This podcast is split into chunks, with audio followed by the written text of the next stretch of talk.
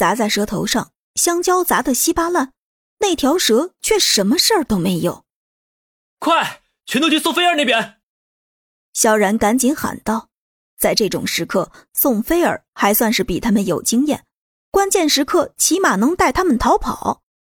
几个女生趁着萧然挡住了眼镜蛇的去路，赶紧朝着宋菲儿的苹果树上冲，一个个迅速的爬上了树。这么大一条蛇，我还是第一次见啊！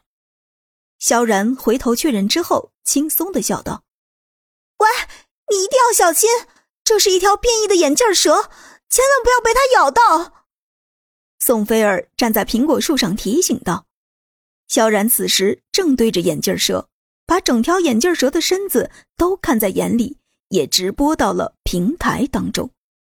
这条变异眼镜蛇从远处看上去还没有那么瘆人，但是以萧然的视角看来，那恶心的蛇皮和不断吐出来的舌头特别恐怖，而且这是一条和巨蟒差不多大的眼镜蛇。”要是身临其境的跟它对视，就知道有多么恐怖了。看来这里的大香蕉还是软了些。萧然一边说着，一边往后撤了几步，想要在附近寻找一个趁手一点的武器。那条大眼镜蛇则是步步紧逼，弯下身来，呈现出备战的状态。萧然，接着，小姨子苏妍儿从苹果树上费了半天劲儿，折断了一个大树枝。去掉叶子后，朝着萧然扔去，萧然一伸手便接住，随后直接朝着巨蛇的脑袋上砸了一棍。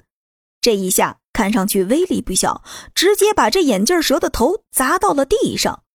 但很快，眼镜蛇又直立起了身子来，看上去很生气的样子。完全直立起来的眼镜蛇比萧然的个子还要高。好家伙，打完你一棍子，你反而更能耐了呀！萧然意外的说道：“忽然，他想起打蛇就要打七寸这个道理。虽然眼前这是一只变异的眼镜蛇，但总归是蛇，逃不出这个道理的。可萧然刚准备再次动手，眼镜蛇十分迅速的低下身子，朝着那棵苹果树就冲了过去。还别说，这眼镜蛇的速度确实很快。萧然只趁机打了他一棍，便从他的身边冲了出去。”萧然也是紧随其后，他必须要阻止这条眼镜蛇，毕竟所有人都在那一棵苹果树上。以这条眼镜蛇的大小，完全足够一口吞掉一个活人的了。